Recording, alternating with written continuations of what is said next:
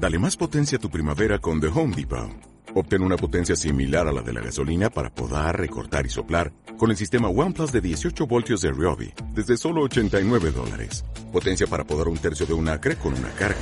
Potencia para recortar el césped que dura hasta dos horas.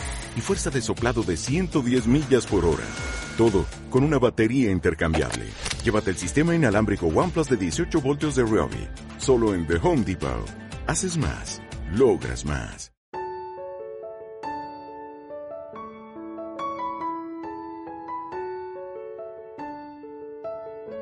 Muy buenas a todos y a todas. Ya estamos aquí. Ha pasado un mes y yo no sé si se os ha hecho corto, si se os ha hecho largo, pero Vanessa y yo ya estamos preparadísimas para darlo todo en este programa número 2 de Cultural Corner. Acordaros que empiezo con la primera sección Enigmas Viajeros no sé cómo os fue el mes pasado, por los comentarios que nos habéis dejado, intuyo que a algunos bien y a otros pues no tan bien, pero el enigma viajero de hoy os puedo asegurar que es mucho más fácil que el del mes pasado. Así que allá voy.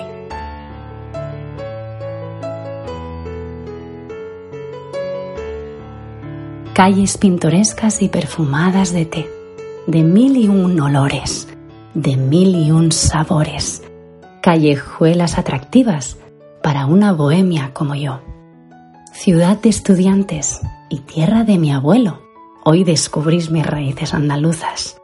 Flamenco, tablaos, cuevas, gitanos y el prefijo al en tantas palabras de nuestro idioma, pero ahí, en nuestro lugar de hoy, por ahí está la reina de los vocablos, tan árabes custodiada por leones, ciudadela que dio cabida al reino nazarí e integrada a la naturaleza que le rodea de una manera maravillosa. En definitiva, una ciudad para los sentidos.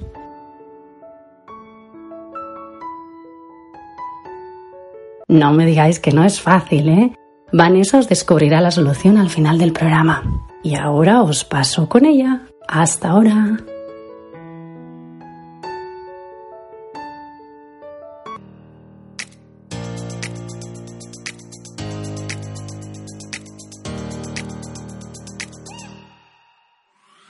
Hola a todos y a Silvia decirte que ya te vale compañera que con este pedazo de inicio me lo pones muy difícil, pero bueno, intentaremos estar a la altura. También si en mi caso notáis sonidos raros, os pido perdón porque estoy estrenando un micro, en teoría es mejor que el que tenía, pero bueno, estamos en fase de pruebas y ya sabemos qué ocurre cuando estas cosas, ¿no? Entonces, pues bueno, estamos por aquí para hablar en esta ocasión de un libro.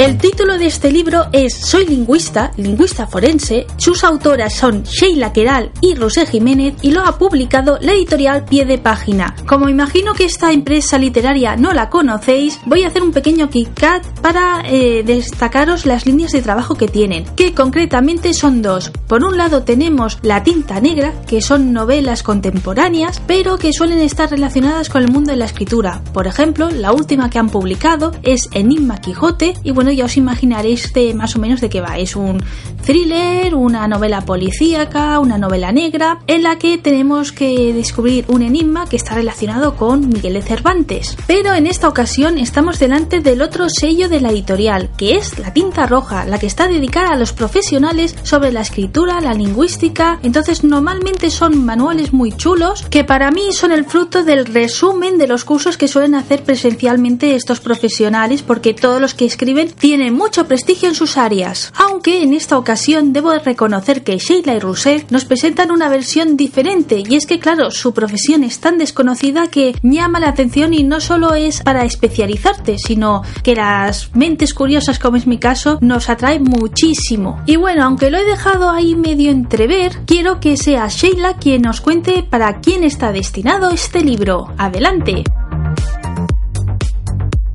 El libro es para todos aquellos curiosos de la lengua, aquellos que no pueden dejar de analizarla, aquellos a los que les gustan las series de CSI y sobre todo que quieran saber cómo es la profesión del lingüista forense y cómo se puede llegar a serlo.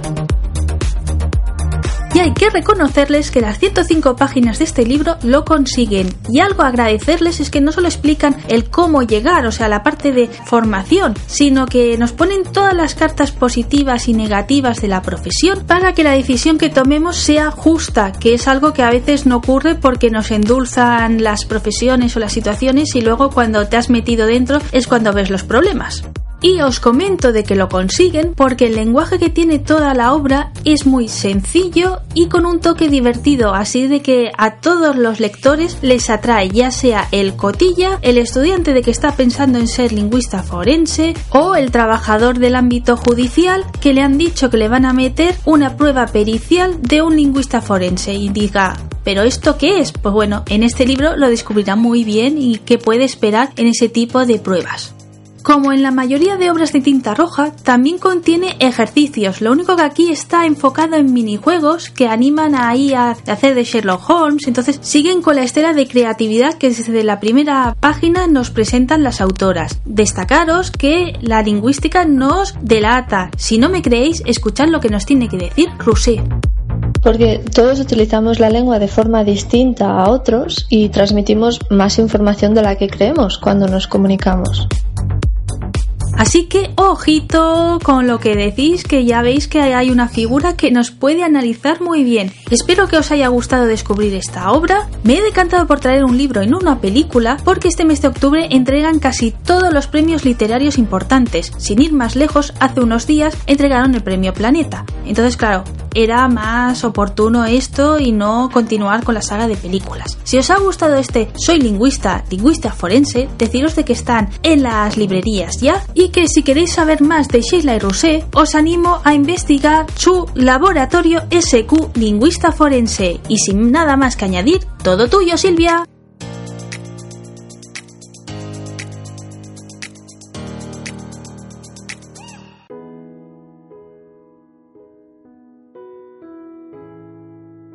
Muchísimas gracias, Vanessa.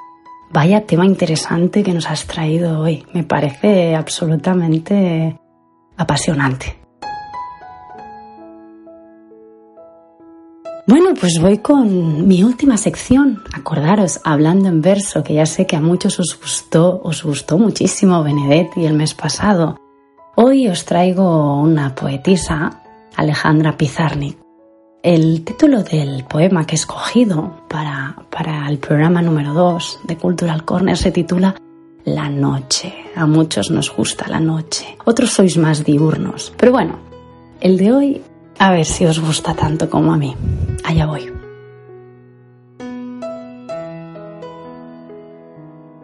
La noche. Poco sé de la noche, pero la noche parece saber de mí. Y más aún, me asiste como si me quisiera. Me cubre la conciencia con sus estrellas Tal vez la noche sea la vida y el sol la muerte. Tal vez la noche es nada y las conjeturas sobre ella nada y los seres que la viven nada. Tal vez las palabras sean lo único que existe en el enorme vacío de los siglos que nos arañan el alma con sus recuerdos. Pero la noche ha de conocer la miseria que bebe de nuestra sangre y de nuestras ideas ella ha de arrojar odio a nuestras miradas, sabiéndolas llenas de intereses, de desencuentros. Pero sucede que oigo a la noche llorar en mis huesos, su lágrima inmensa delira, y grita que algo se fue para siempre. Alguna vez volveremos a ser.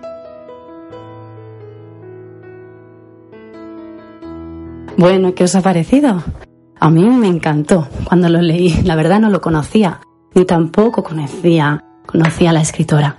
Escogí a Alejandra Pizarnik, poeta argentina de ascensión rusa, no solo por la profundidad en sus versos, como habéis visto, sino por llamarme la atención su corta pero intensa vida. Nació en el 36 y murió en el 72 del siglo pasado. Eh, como podéis calcular, se suicidó a los 36 años después de caer en una profunda depresión. Además de poeta, fue lingüista, traductora y crítica literaria, entre otras muchas cosas. Aunque nació y estudió filosofía y letras en Buenos Aires, vivió bastantes años en París. estudiando literatura francesa y trabajando.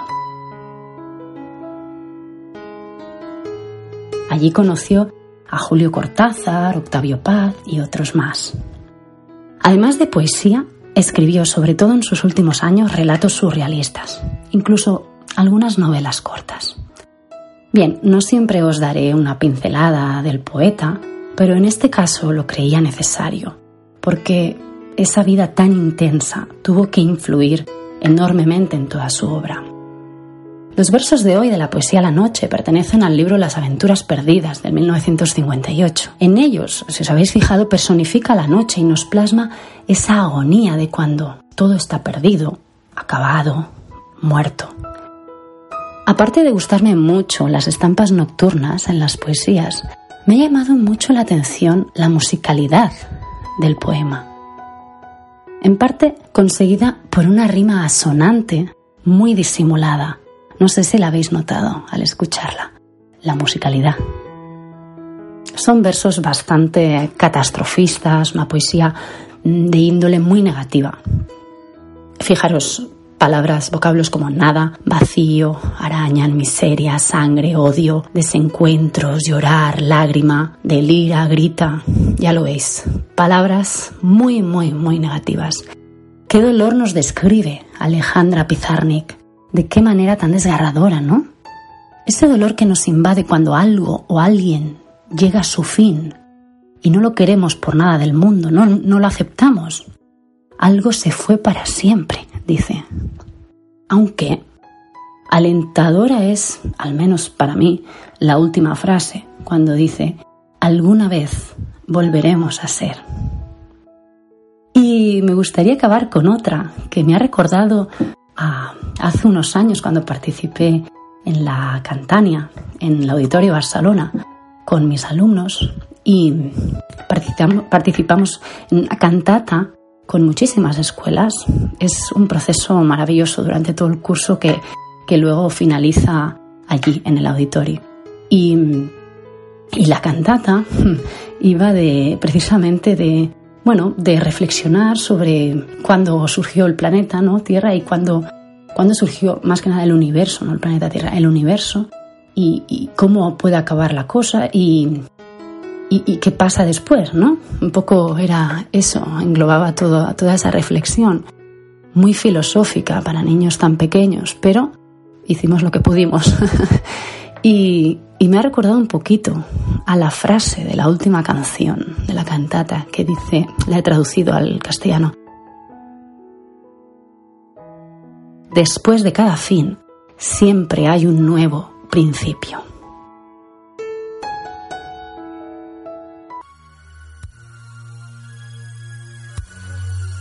Y con esta profundidad toca ir cerrando el programa, pero sí, me falta desvelar el enigma viajero. Creo que era muy fácil, la pista de los leones era definitiva. Nos referíamos a la ciudad de Granada. ¿Qué? ¿Verdad que la habíais acertado? Ya sabéis que os esperamos en los comentarios con mucho gusto o si queréis contactar con el programa o con nosotras, tenéis todas las vías de contacto en la cajita de descripción del audio. Muchas gracias y nos escuchamos el mes que viene.